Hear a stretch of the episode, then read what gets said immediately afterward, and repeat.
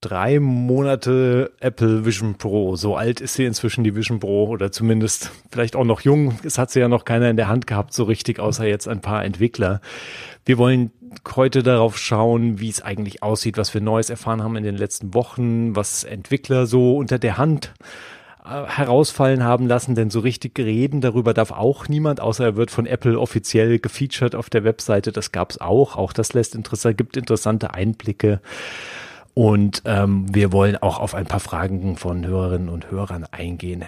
Herzlich willkommen zur Episode 11 von TMBT. Wir begleiten Apples Einstieg in den äh, Markt der XR-Headsets und insgesamt diese Welt des räumlichen Computings, die sich da am Horizont abzeichnet.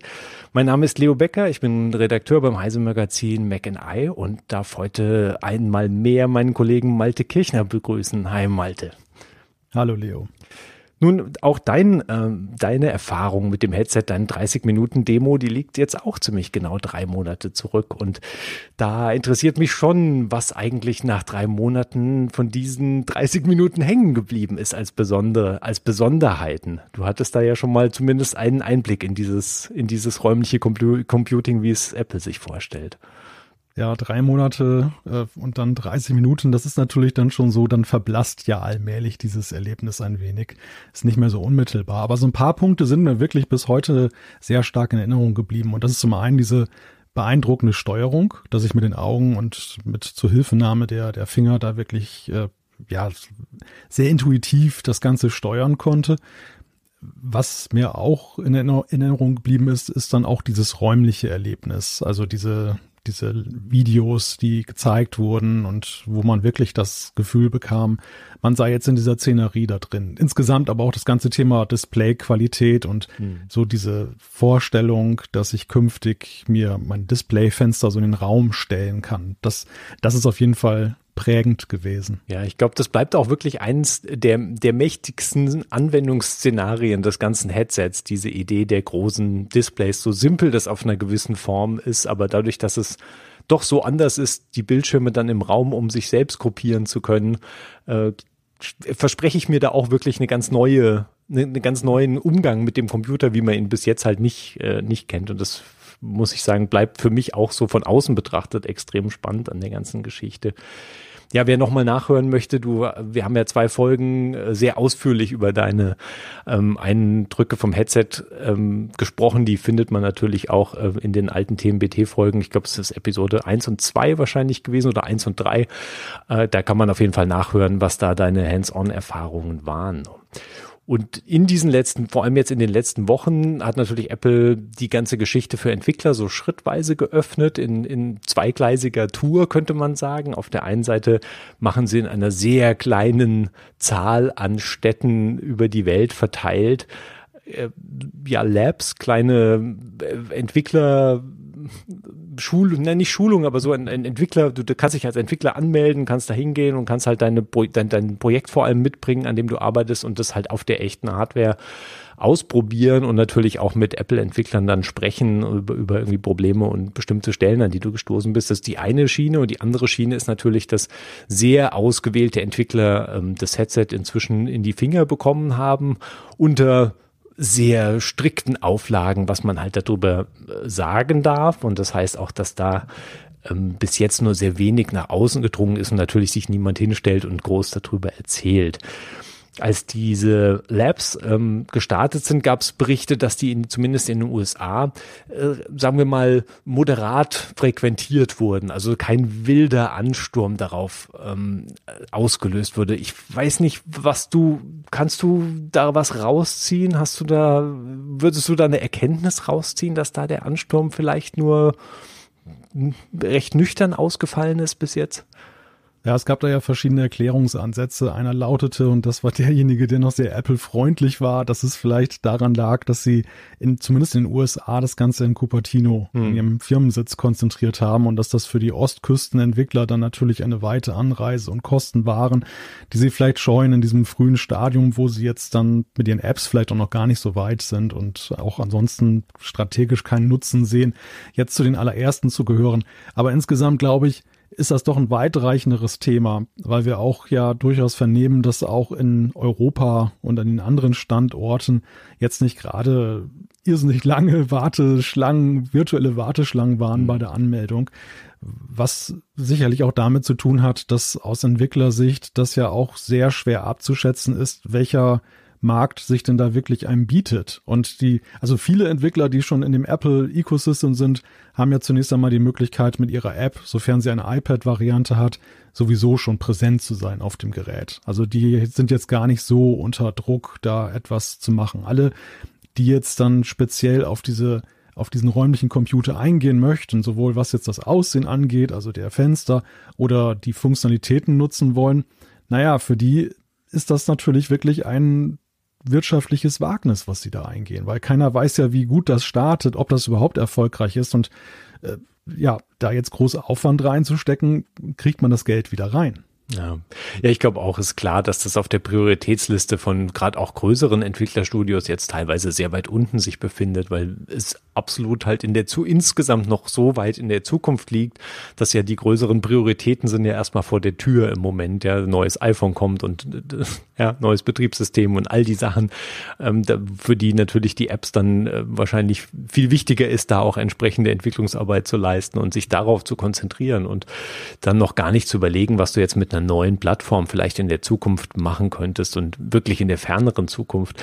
Plus halt die ungünstige, also ich meine, in Europa hast du ja deutlich mehr Auswahl, weil du hast ja hier immerhin zum Beispiel London und München, was ja mehr oder weniger, vor allem aus US-Perspektive, liegen die Städte ja praktisch nebeneinander. Und insofern, mhm. ähm, also da ist ja viel mehr Flexibilität gegeben. Ja, aber trotzdem glaube ich, unterstellen wir mal, dass es tatsächlich ein, ein ausreichendes Interesse gibt, jetzt Apps zu entwickeln, speziell für die Bedürfnisse dieser Vision Pro oder mit den Möglichkeiten der Vision Pro. Trotzdem habe ich mich auch im Vorfeld gefragt, reicht mir das als Entwickler, wenn ich mal einen Tag bei Apple das ausprobieren kann mhm. in meiner App? So ein Entwicklungsprozess läuft ja ganz anders ab. Da ist es ja wirklich so, dass ich ein Gerät, ein Testgerät die ganze Zeit benötige, um jeden Entwicklungsschritt theoretisch ausprobieren zu können und verschiedene Stadien meiner App und so. Und rein im Simulator, da rät ja selbst Apple zu, sollte man Apps nicht entwickeln, sondern immer idealerweise auch im Zusammenhang mit einem Gerät. Also ich denke einfach mal, diese, diese Termine haben auch so einen Showcase-Charakter. Das das, die dienen vielleicht auch dazu, so ein bisschen diese Neugierde der Entwickler abzuholen, so sie denn da ist und vielleicht auch den einen oder anderen überhaupt erstmal zu motivieren, zu sagen, ähm, diese, für dieses fremdartige Gerät, was man nur aus den Erzählungen kennt, jetzt tatsächlich eine App zu entwickeln. Aber es ist schwer zu sagen, wie sehr sowas verfängt. Besonders natürlich, weil es jetzt ja auch noch Monate gedauert hat, bis diese Termine nach dieser Vorstellung, wo die Euphorie erstmal sehr groß war, jetzt tatsächlich stattgefunden ja. haben.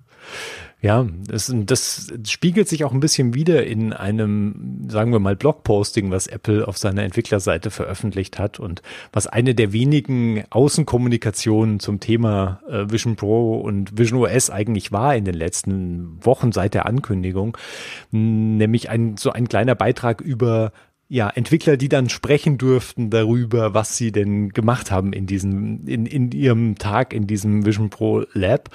Und da ist eine sehr interessante Auswahl an Entwicklern zu lesen. Ähm, und vor allem sind es äh, zwei äh, zwei Hauptentwickler, die so gleich am Anfang des Artikels Erwähnung finden und die würde ich, also auch Fantastical, die ja eine tolle Kalender-App für die äh, restlichen Apple-Plattformen bauen ähm, und dann äh, David Smith, eine Einzelperson, also es sind zwei sehr, sehr klassische Indie-Entwickler, also super kleine oder also im Sinne von bei Fantastical ein super kleines Studio von Entwicklern, ja, eins, zwei, drei, vier, fünf Entwickler oder wie viel auch immer das sein mögen. Also kein, kein, groß, kein Riesenteam, kein großes Unternehmen, was da steht. Und David Smith als Einzelperson, der halt mit seinen, ähm, vor allem mit den Widgets im, in den letzten Jahren einen extremen, extremen Erfolgshit gelandet hat, was interessant ist und der jetzt auch oh, sowieso schon sehr, sehr, sehr viele Apps für alle möglichen Apple-Plattformen anbietet und da sehr tief drin steckt. ist natürlich interessant, aber die, die hat Apple ausgewählt, ähm, als zwei Hauptpersonen, die in dieser Entwicklung statt, also die sich auf diese Vision Pro jetzt ge gestürzt haben. Und das finde ich schon sehr interessant, weil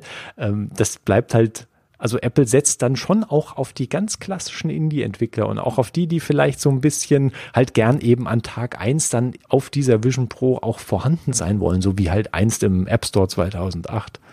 Ja, mich hat das auch so ein wenig gewundert, als ich das gelesen habe, wen sie da tatsächlich ausgewählt haben, weil das ja auch zwei Aushängeschilder sind jetzt für Apps, die ja zumindest auf den ersten Blick ja jetzt nicht wirklich einen, einen Nutzen aus diesen Möglichkeiten eines räumlichen Computers ziehen. David Smith ist für dieses Widget-Programm vor allem bekannt. Ja. Fantastical ist ein Kalender. Beides jetzt nicht so Apps, die jetzt darauf gewartet haben, dass man sie in 3D nutzen kann. Das ist richtig. Andererseits sind beide auch, glaube ich, in der Entwickler-Community ziemlich bekannt, international und Multiplikatoren. Und ich glaube, das spielt die entscheidendere Rolle für diese Auswahl. Mhm. Gerade David Smith macht ja auch einen Podcast für Entwickler und das ist jetzt nach den allgemeinen und, und Fachmedien so der Next Step für Apple, glaube ich, auch in der Öffentlichkeitsstrategie um auf die Entwickler dazuzugehen. Zumal ich auch glaube, dass jetzt die prominenteren oder größeren Entwickler vielleicht auch gar kein Interesse haben zum jetzigen Zeitpunkt, dass Apple publik macht, dass sie da schon an irgendwelchen Sachen dran sind. Hm. Das, damit würden sie ja ihren Vorteil, ihren Überraschungsvorteil aus der Hand geben, zumal Apple selber ja vielleicht auch diese Überraschung noch mitnehmen möchte, wenn dann später mal das fertige Headset dann präsentiert wird oder veröffentlicht wird und sie dann die ein oder andere prominente Kooperation dann noch am Start haben. Ja. Ja, also wir hatten einer einer der anderen zitierten Entwickler ist äh, ein äh, einer, der für Slack arbeitet, also Teamkommunikationsdienst. Und dessen Aussage ist auch sehr interessant, weil der sagt einfach, er, er sei sofort auf die Idee gekommen, was er mit 3D-Elementen in seiner App machen könnte sehr lustig, dass man dafür irgendwie in so ein, ja, nach Cupertino fliegen muss, um sich so ein Headset aufzuziehen, um dann auf diese weitreichende Idee zu kommen, mit 3D-Inhalten in seiner App zu arbeiten.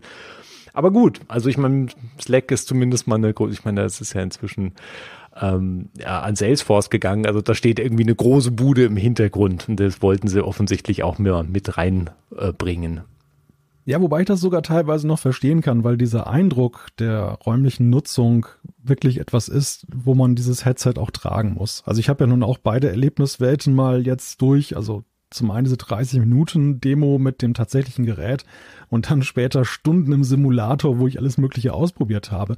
Und der Simulator, klar, der gibt einem so einen ungefähren Eindruck, wie die Apps aussehen, aber dieses äh, wirklich, diese, diese Nutzung die ist sowas von weit entfernt.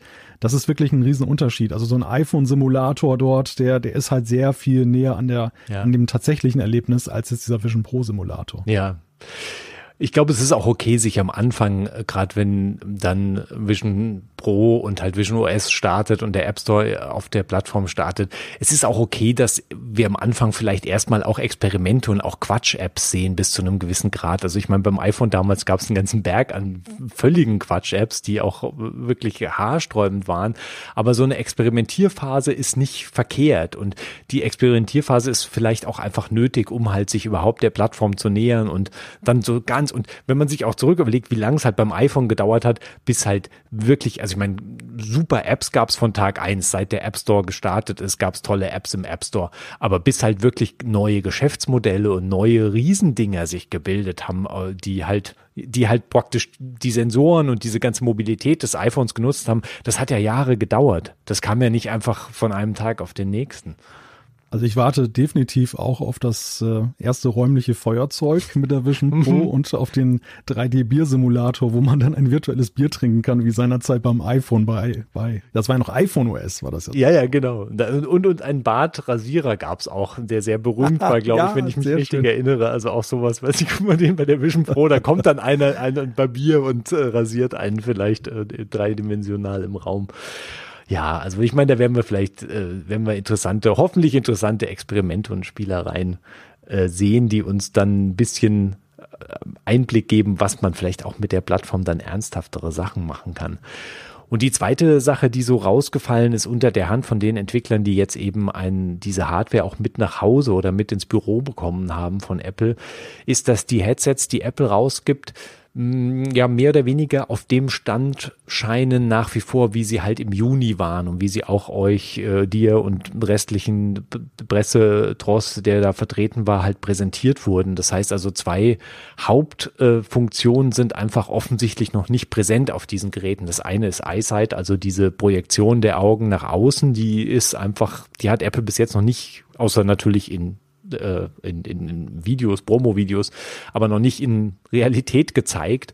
Und auch Siri bleibt nach wie vor ein großer, also Sprachsteuerung bleibt ein großer vermisster Punkt in dieser ganzen Plattform. Und da kann man sich natürlich schon die Frage stellen, auf der einen Seite, mein, brauchen Entwickler für ihre Entwicklung diese zwei Punkte? Also EyeSight ist, kannst du bei der Entwicklung nicht wirklich berücksichtigen. Das ist ja eine völlig automatische Funktion, die nach außen äh, gespiegelt wird und damit zwar interessant ist für das Headset, aber nicht für die Entwicklung.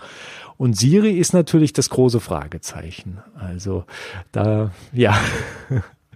Ja, man fragt sich ja unweigerlich, wie viel davon ist jetzt vielleicht noch nicht fertig? Hm. Gibt es da irgendwelche Hindernisse oder ist Apple da noch im Erlkönig-Modus, wie man das ja bei Autos so schön sagt, wo das fertige Design so zu erahnen ist, aber man hat es dann so zugeklebt mit so irritierenden Grafiken und Folien, dass dann so die, die Silhouette so ein bisschen noch verschleiert wird. Ich könnte mir tatsächlich vorstellen, dass Apple das vielleicht hier auch macht, jetzt mit Blick auf EyeSight, weil sie nicht möchten, dass diese Bilder schon jetzt kursieren, sondern sie diese Bilder erst dann möchten, wenn dieses Gerät, was ja auch sehr viel später ist als die Vorstellung, dann rauskommt.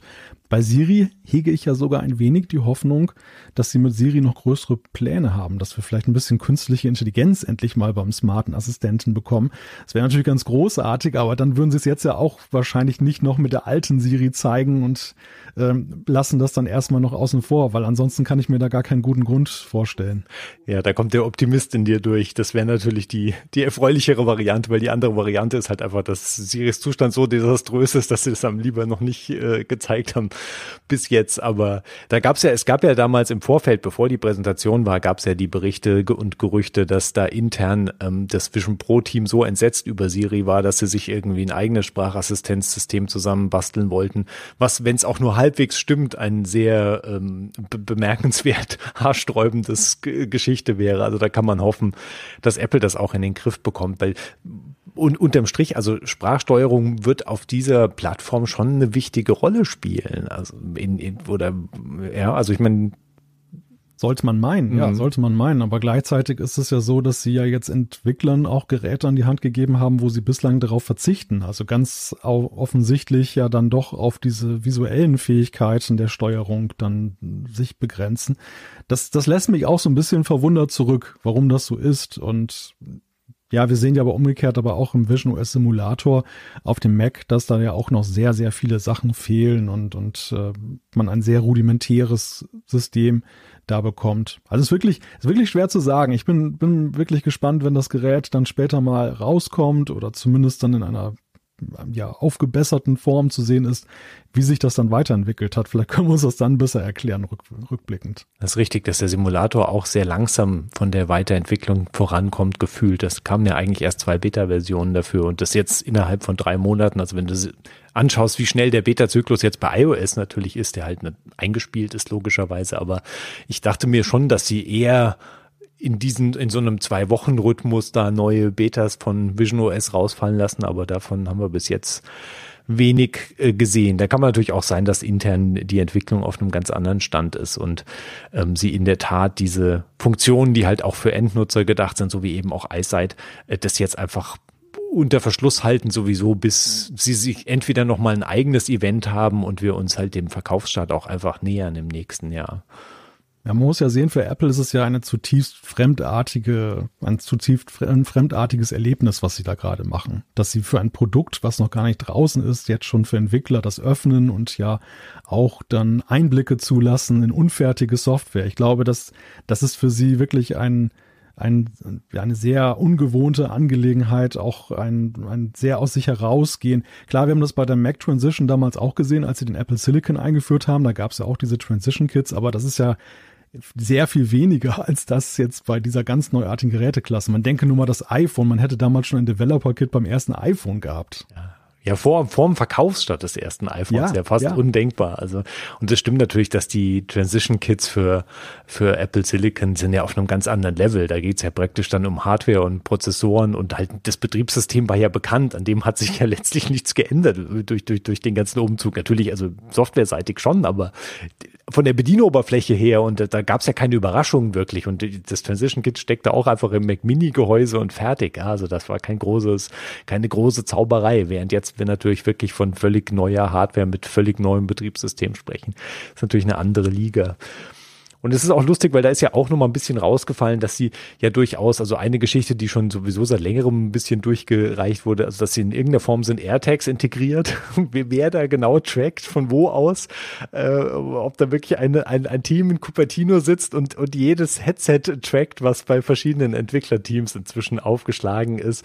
Äh, weiß ich nicht so recht, aber es sieht so aus, als hätten sie da einige Vorkehrungen getroffen, um halt diese Headsets durchaus äh, im Blick zu behalten und auch irgendein irgendeine Form von Hardware-Modifikation anzubringen, um es schwierig zu machen, das Gehäuse zu öffnen, um zu verhindern, dass jemand die, die Hardware auseinander nimmt, um da halt anzufangen, wirklich äh, Chips zu analysieren und verschiedene und sich so die das Innenleben äh, ernsthaft anzuschauen.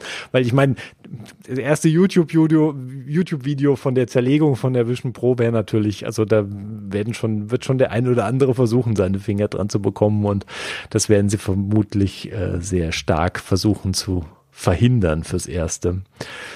Dennoch sind ähm, zumindest ein kleines Spec-Detail ist rausgefallen, was zwar nicht sonderlich äh, überraschend, aber dennoch interessant ist, ist, dass die Entwickler jetzt mit Speicherkonfiguration, mit, oder mit einer Speicherkonfiguration offensichtlich hauptsächlich äh, in Kontakt kommen und es einfach eine 1 Terabyte Variante, also eine, sagen wir mal, recht üppig mit Speicherplatz äh, vollgepackte Version, äh, was den sehr klaren Schluss nahelegt, dass wir bei der Vision Pro das übliche Spiel sehen werden, dass du es mit verschiedenen Speichergrößen äh, natürlich konfigurieren kannst und die Preise sich entsprechend äh, na, sehr schnell nach oben bewegen werden. Also diese 1 Terabyte Vision Pro, das kann ich jetzt schon sagen, die wird nicht 3500 Dollar kosten, sondern die wird sich wahrscheinlich weit jenseits dieses Preises bewegen.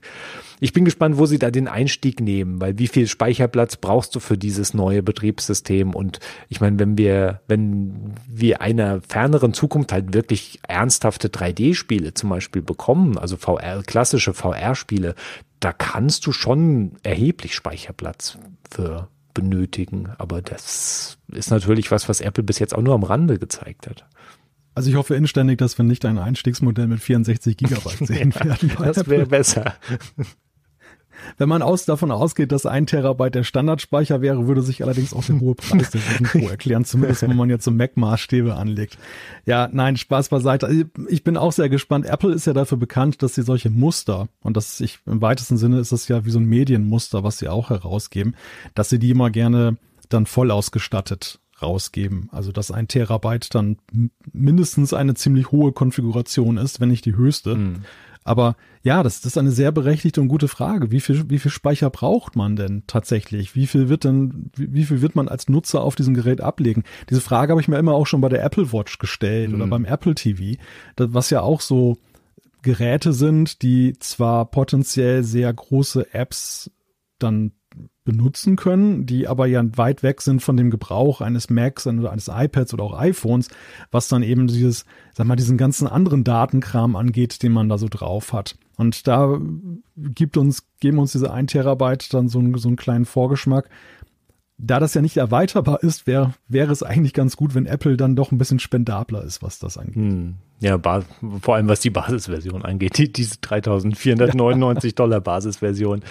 Ja, also ich hoffe da auch, dass wir da auch, du hast 64 ja nun als, als Scherz eingeworfen, aber ich hoffe, dass es auch mehr als 128 sein werden, weil das ist schon, das wäre schon die untere Grenze, gerade in diesen Preisstufen.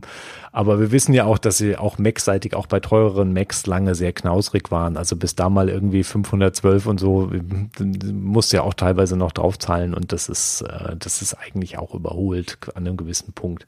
Aber Apple weiß da auch, dass natürlich ein Berg an Geld in diesen Speicher Speicher-Upgrades liegt. Also gerade beim iPhone ist, äh, ist das sicher ein, ein Zugpferd, was da, was praktisch gratis Geld ist mit großer Marge, weil sie da ja einfach nur noch äh, ein bisschen, bisschen am Chip drauflegen und das meiste aber beim Endkunden dann hängen bleibt.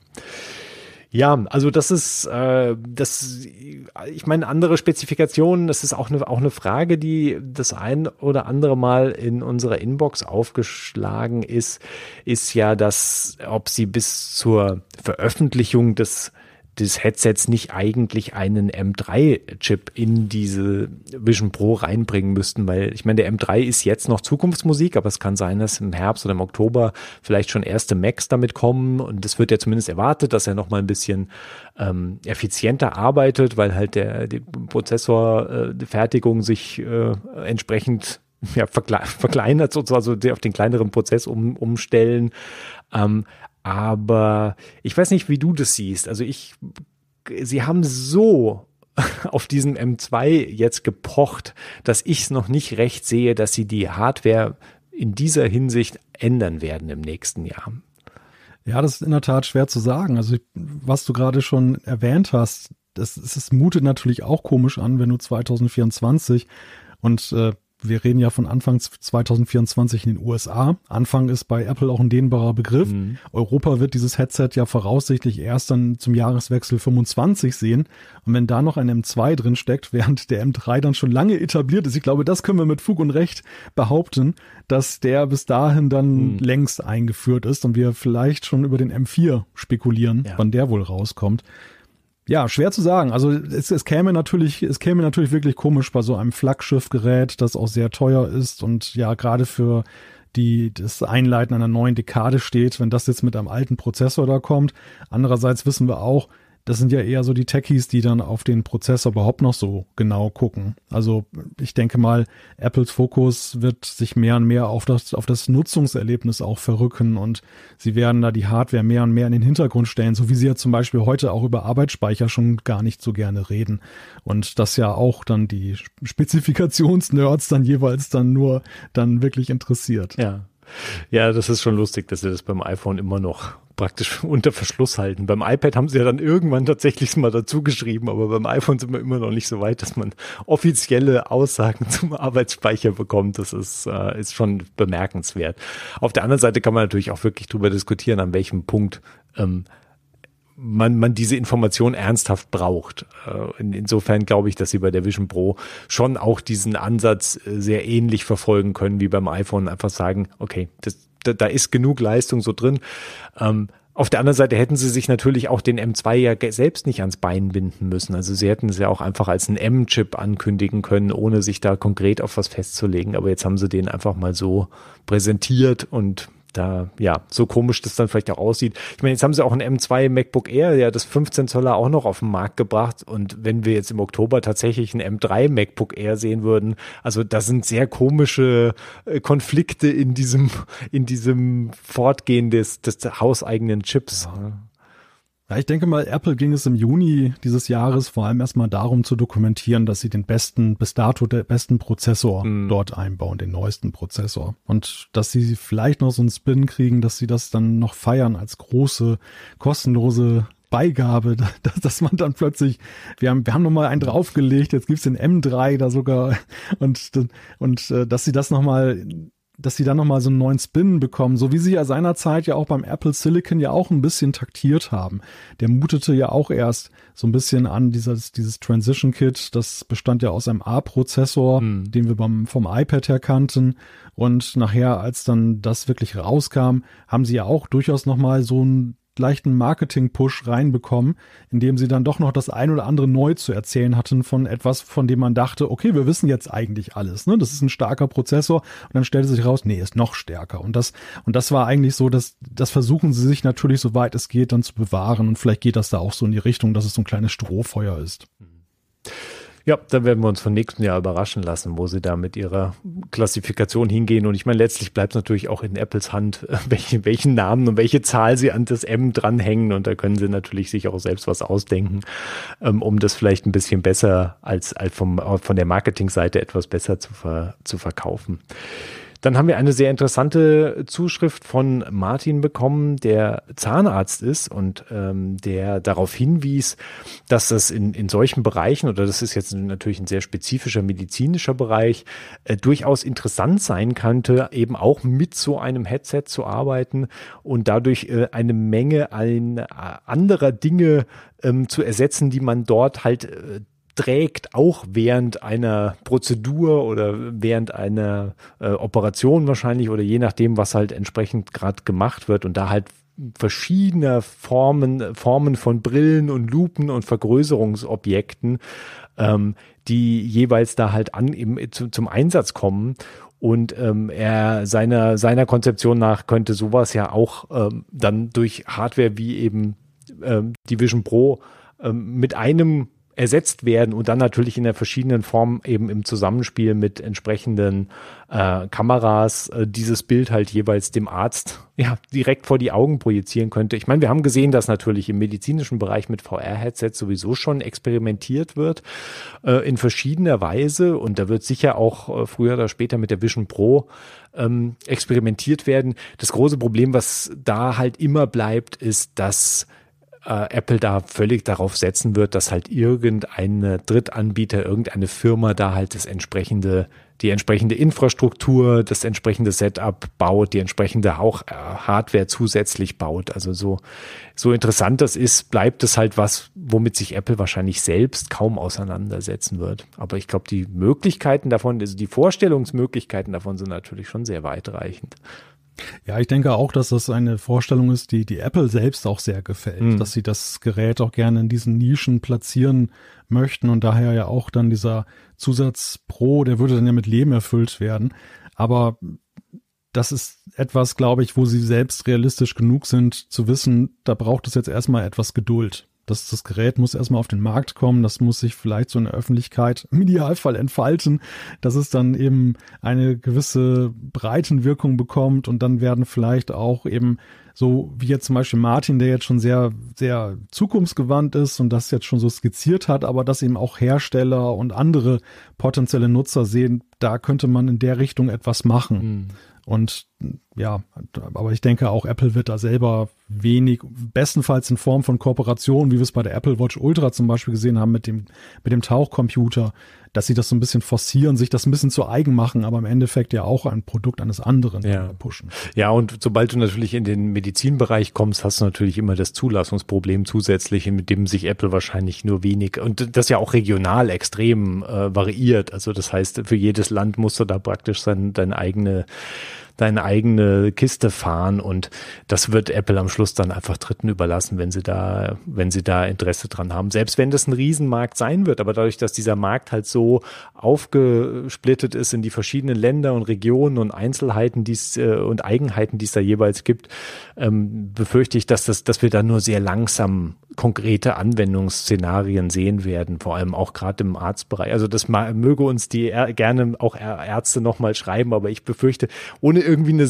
Zulassung, du kannst ja als Zahnarzt wahrscheinlich dich nicht plötzlich mit der Vision Pro ins, ins äh, Warte, also ins Wartezimmer sowieso nicht setzen, aber deine, deine Patienten hereinbitten und äh, denen dann ähm, mit dieser Brille begegnen und sagen, ja, ich habe, ich bin schon einen Schritt weiter und äh, also das ist ja alles, äh, da wird ja wahrscheinlich dann sofort irgendjemand vor der Tür stehen und sagen, ja, wo ist, wo ist da die entsprechende Zulassung und, und wie funktioniert das eigentlich im medizinischen Kontext?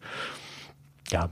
Ja, also Apple kann bei dieser Geschichte eigentlich nur seinen Nutzen daraus ziehen jetzt für das Marketing, hm. dass sie da eben wunderbare Geschichten für später bekommen, wie sie es ja heute auch bei ihren anderen Geräten machen, dass sie immer gerne mal betonen, dann Unfall, Sturzerkennung und solche Sachen oder auch bei medizinischen Studien, wie man dann eben Apps schreiben kann für die Hardware, um die Sensoren zu nutzen und um die einem solchen medizinischen Nutzen zuzuführen, aber sie werden es eben nicht jetzt selber da in die Hand nehmen. Allenfalls werden sie vielleicht technisch unterstützen, auch dass sie dann eben ausgesuchte Projekte, hm. die, von denen sie sich auch was versprechen, dann eben auch mit ähm, direkten Ansprechpartnern und so dann, dann supporten. Ja, ja, sie machen ja mit, gerade mit US-Universitäten und so Krankenhaus-Uni-Kombinationen, haben sie ja einige Sachen, machen sie ja Studien bereits zusammen, was alles meistens dann im Kontext der Apple Watch ist. Also da kann man sich schon vorstellen, dass sie diesen Sektor, also dieser Gesundheitssektor bleibt ja für Apple einfach ein sehr spannender und eventuell auch sehr geschäftlich auch sehr interessanter Bereich.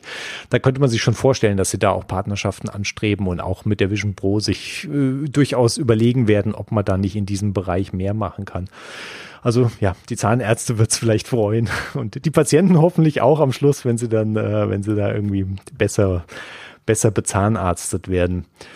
Ja, das war also, das ist ein großer, ein großer interessanter Faktor gewesen. Ich meine, insgesamt hat Apple ja für diesen, sagen wir mal, für den professionellen und so diesen klassischen Industrie- und medizinischen Einsatz noch sehr wenig gezeigt. Sie hatten ja nur diese eine Demo von äh, einem Rennautomodell, was so durch einen Luftkanal sich schleusen ließ, aber das war, das nahm, glaube ich, zehn Sekunden auf der Keynote ein oder so, wenn überhaupt. Also das war eine Randnotiz äh, höchstens, die so ein bisschen angedeutet hat, dass sie schon dahin denken, aber sie haben eigentlich noch nichts davon gezeigt. Aber ähm, dafür muss natürlich auch noch viel drumherum gebaut werden und dafür müssen natürlich eben die Entwickler entwickeln können und die spezialisierten äh, Softwareanbieter, die in den Bereichen tätig sein werden. Was wir allerdings gesehen haben, ist, dass sie durchaus äh, Grundlagen jetzt beginnen zu legen, um ja so eine Art äh, Beschreibungselement für 3D, also für 3D-Formen, 3D-Element zu legen. Und das ist dieses äh, USD-Format, das steht für Universal Scene Description. Das ist ein schon älteres Format, was Pixar, äh, also das, äh, das Filmstudio Pixar äh, sich einst äh, ausgedacht hat, was so ein bisschen als Beschreibungs ähm, ja als Beschreibungstext für 3D-Szenen dienen kann und halt auf der einen Seite diese Elemente, also einfach ein 3D-Objekt halt ähm, beschreibt und und dass man dann in, in, auch ähm, äh, auch austauschbar machen kann und eben auch zusammen bearbeiten kann. Da gibt es einen ganzen Berg an Elementen, die eben auch für, für Teamarbeit gedacht sind.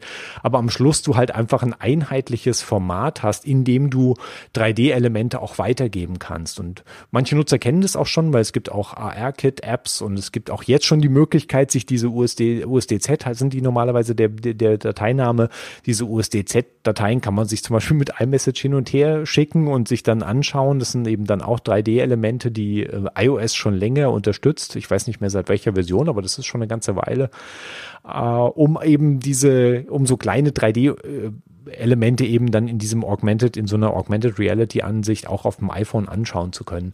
Das, geht natürlich meistens so ein bisschen in die Online-Shopping-Ecke. Also wie stelle ich irgendwie Vasen da, wie stelle ich meine Turnschuhe da, wie stelle ich meine Teekannen da oder was auch immer halt ein Online-Shop verkauft. Und bis jetzt, äh, da gibt's schon sehr, auch sehr viele Tools, auch um die Aufzeichnung dieser Objekte. Auch Apple bietet da ja auch was an und natürlich sind die Spielestudios sind alle dahinter. Epic Games hat ja da auch eine App zum Beispiel, mit der man solche Objekte erfassen kann, um sie dann als Spielelement, also irgendwie ein Stuhl oder ein Tisch oder irgendwelche anderen als dreidimensionales Objekt dann halt in sein Spiel integrieren kann.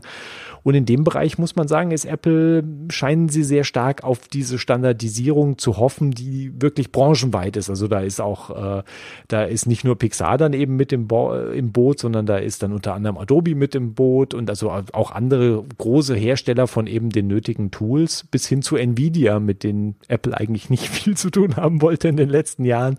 Ähm, aber es ist ein zu wichtiger Player natürlich auch in dem ganzen Bereich. Und äh, ohne das Wort Metaverse, das von Apple Apple gescheute Wort Metaverse zu verwenden. Aber wenn wir zu einem Punkt kommen, wo wir natürlich ein 3D äh, eine 3D-Welt haben, die in irgendeiner Form auch interoperabel ist oder in irgendeiner Form auch auf verschiedenen Geräten läuft, brauchen wir natürlich auch irgendeine Form von Standard und, und Beschreibungsmöglichkeiten für diese Elemente in diesem 3D-Raum. Und da sieht äh, USDZ nach einem ganz interessanten oder USD nach einem ganz interessanten Ansatz aus. Hatte ich, ja. Ich denke, ich, ich denke, Apple gibt sich da keine Illusion hin, dass sie bei diesem Gerät jetzt nicht dann das gesamte Angebot nur auf ihre Plattform ziehen können, sondern dass sie gerade am Anfang auch sehr stark davon profitieren werden, wenn sie eben möglichst viele Inhalte anbieten. Haben sie übrigens beim iPhone ja damals auch gemacht. Auch da sind sie sehr unliebsame Bündnisse eingegangen. Wir erinnern uns, dass sie zum Beispiel Facebook direkt integriert hatten in das Betriebssystem heutzutage undenkbar. Ja.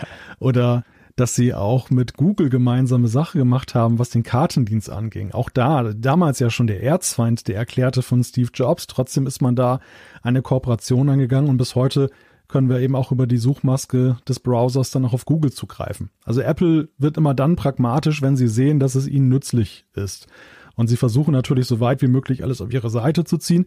Schwer zu sagen, ob das jetzt ein ja ein Versprechen für die Zukunft ist, dass sie dann auch immer schön treu den Standard weiter unterstützen mhm. werden und und nicht doch irgendwann das dann so, wenn sie merken, sie selber sind beispielsweise wie jetzt beim iPad der Marktführer und können dann so mehr oder weniger bestimmen, was äh, auf Tablets oder auf räumlichen Computern stattfindet, ob sie dann immer noch so offen bleiben. Aber gerade für den Anfang haben sie natürlich ein riesiges Interesse daran, den Nutzern so viel wie möglich anzubieten, was man sich vorstellen kann mit so einem räumlichen Computer.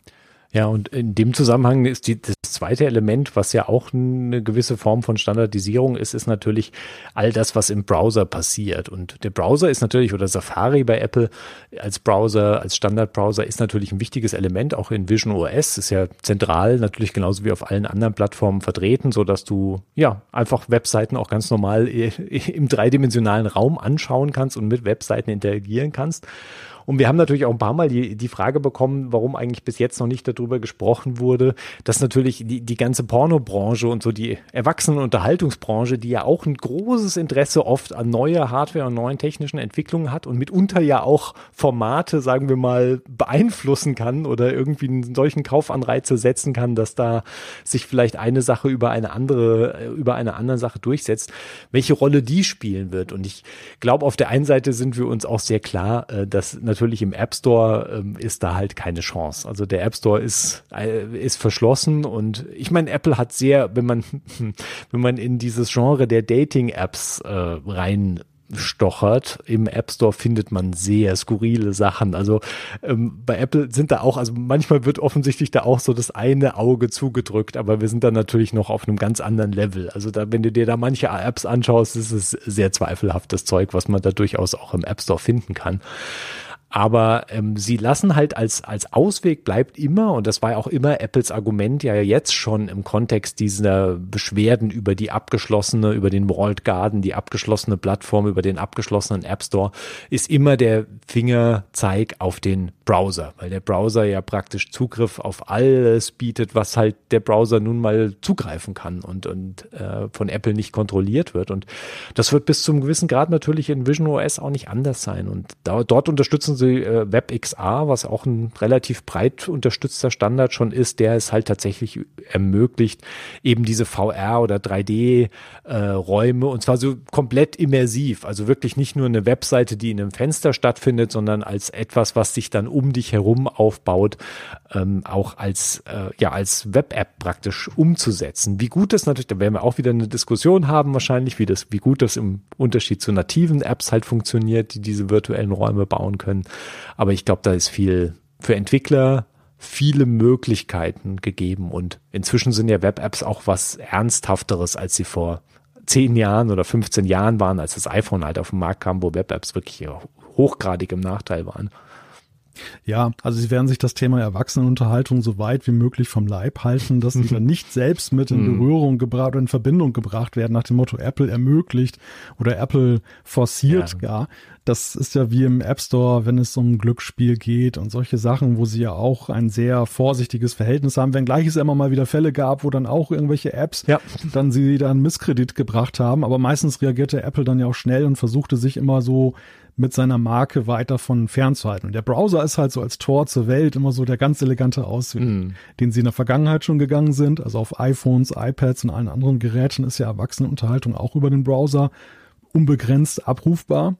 Und warum sollten sie es jetzt auf der Vision Pro dann anders handhaben? Und ich denke mal, natürlich wird das nie jemand in Cupertino zugeben, aber das, wenn das den Verkauf dieses, dieser Geräte gerade der ersten ja. begünstigt, dann wären sie wahrscheinlich auch nicht ganz traurig. Denn gerade am Anfang wird es ja nun eben erstmal so ein Punkt sein, dann diese, diesen, diesen Massenmarkt zu erreichen. Ja, und ich glaube, wenn man von der Prämisse ausgeht und ich, die, die liegt relativ auf der Hand, dass insgesamt Entertainment, und da würde ich das jetzt mal im Groben alles zusammen unter diesen einen Hut fassen, Entertainment insgesamt ein großes großes Ding auf dieser Plattform wird, weil du vielleicht da tatsächlich oder da ist es am, am einfachsten greifbar, dass wir neue äh, Sachen sehen, die wir in dieser Form vielleicht jetzt immer mal als Demos gesehen haben, aber wenn die richtig umgesetzt werden, du wirklich vielleicht eine interessante neue Interaktion mit Inhalten halt erleben kannst, die wir so noch nicht kennen in, in, in der Qualität und in der Form.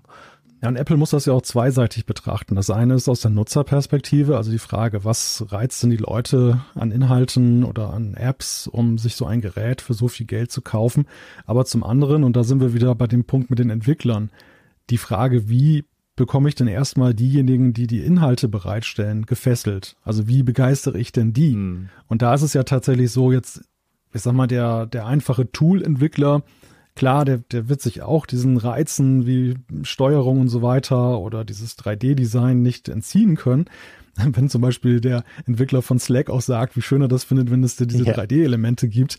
Aber in letzter Konsequenz, ja, du hast gerade gesagt, greifbar und man muss ja in dem Sinne sagen, es ist ja fast schon buchstäblich zu verstehen, dass ja dann eben solche, solche Content-Industrien da ja besonders auch drauf anspringen werden, weil ihnen das ganz neue Möglichkeiten und neue Erlösmodelle auch eröffnet. Also die werden natürlich ja erst recht versuchen, da reinzudrängen, eben auf diesen Markt. Und das sind eben die, das sind die, in Anführungszeichen, normalen Filme, also die, die jugendfreien Filme. Mhm. Das sind alle Möglichkeiten, die, die Apple ja auch gezeigt hat von Naturerlebnissen mhm. und, und Atmosphären das ist dieser Approach, den, den Meta hat mit seinem Metaverse, aber natürlich ist es eben auch gerade dieses Genre, was dann eben ja auch sieht, dass es sich technologisch da auf den Next Level begeben kann. Ja, als Abschluss ein, eine Frage, die auch schon weit in die Zukunft greift und die äh, mich immer wieder beschäftigt und die ich auch, man sieht auch, dass Entwickler da teilweise drüber diskutieren. Ähm, und das ist die Basisfrage, wie wie frei oder eingeschränkt ist Vision OS eigentlich? Und es ist, wie stark ist es an iPad OS angelegt, angelehnt und baut auf iPad OS auf, ähm, was, wo wir gesehen haben, dass das iPad in den letzten zehn Jahren, die es jetzt auf dem Markt gibt, nicht so recht, also ich meine, es ist schon vom Fleck gekommen, aber es ist gefühlt sehr langsam vom Fleck gekommen, wenn du es aus der klassischen Desktop-Brille von der Flexibilität eines Desktop-Betriebssystems aus betrachtet. Und wie, wie schätzt du das ein? Wie siehst du das? Also bereitet dir das auch ein Bauch, bisschen Bauchgrummeln, dass wir da so stark auf iPadOS setzen oder könnte es vielleicht auch sinnvoll sein, das zu reduzieren am Anfang dieser Komplexität und dann nicht, nicht so ein Desktop, Desktop-Metaphern in, in, in, in den 3D-Raum zu werfen?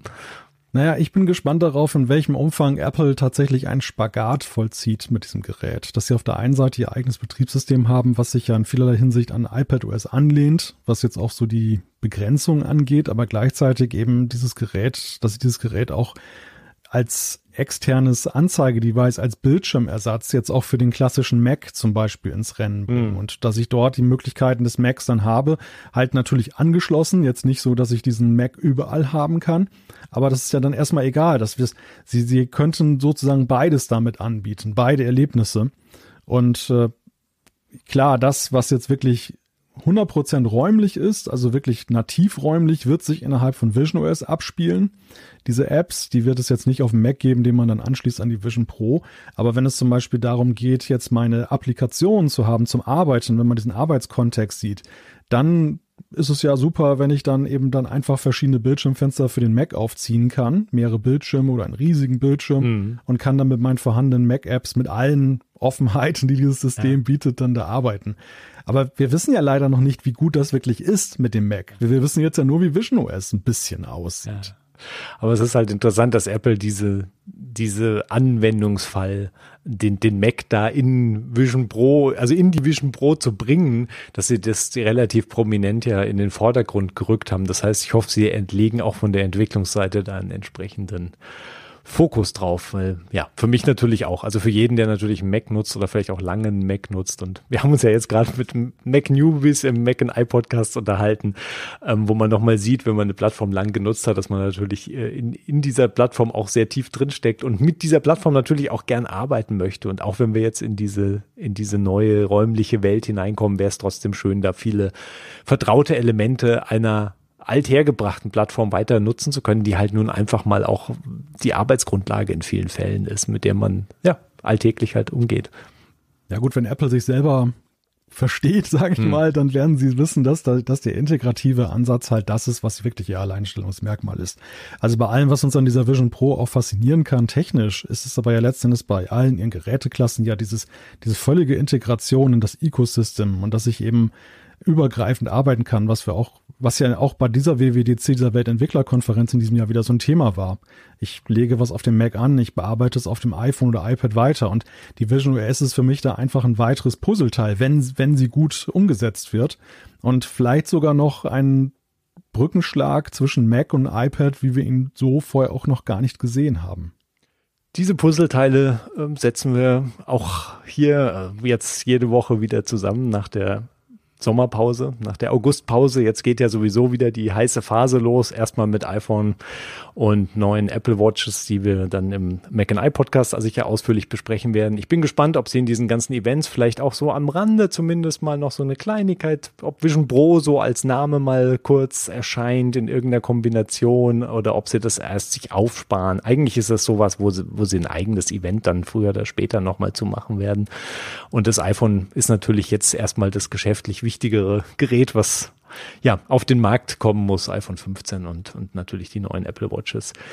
Ja, wir sind jetzt wieder regelmäßig äh, nach der Sommerpause weiter vorhanden. Vielen Dank an dich, Malte. Ähm, vielen Dank auch an alle Hörerinnen und Hörer.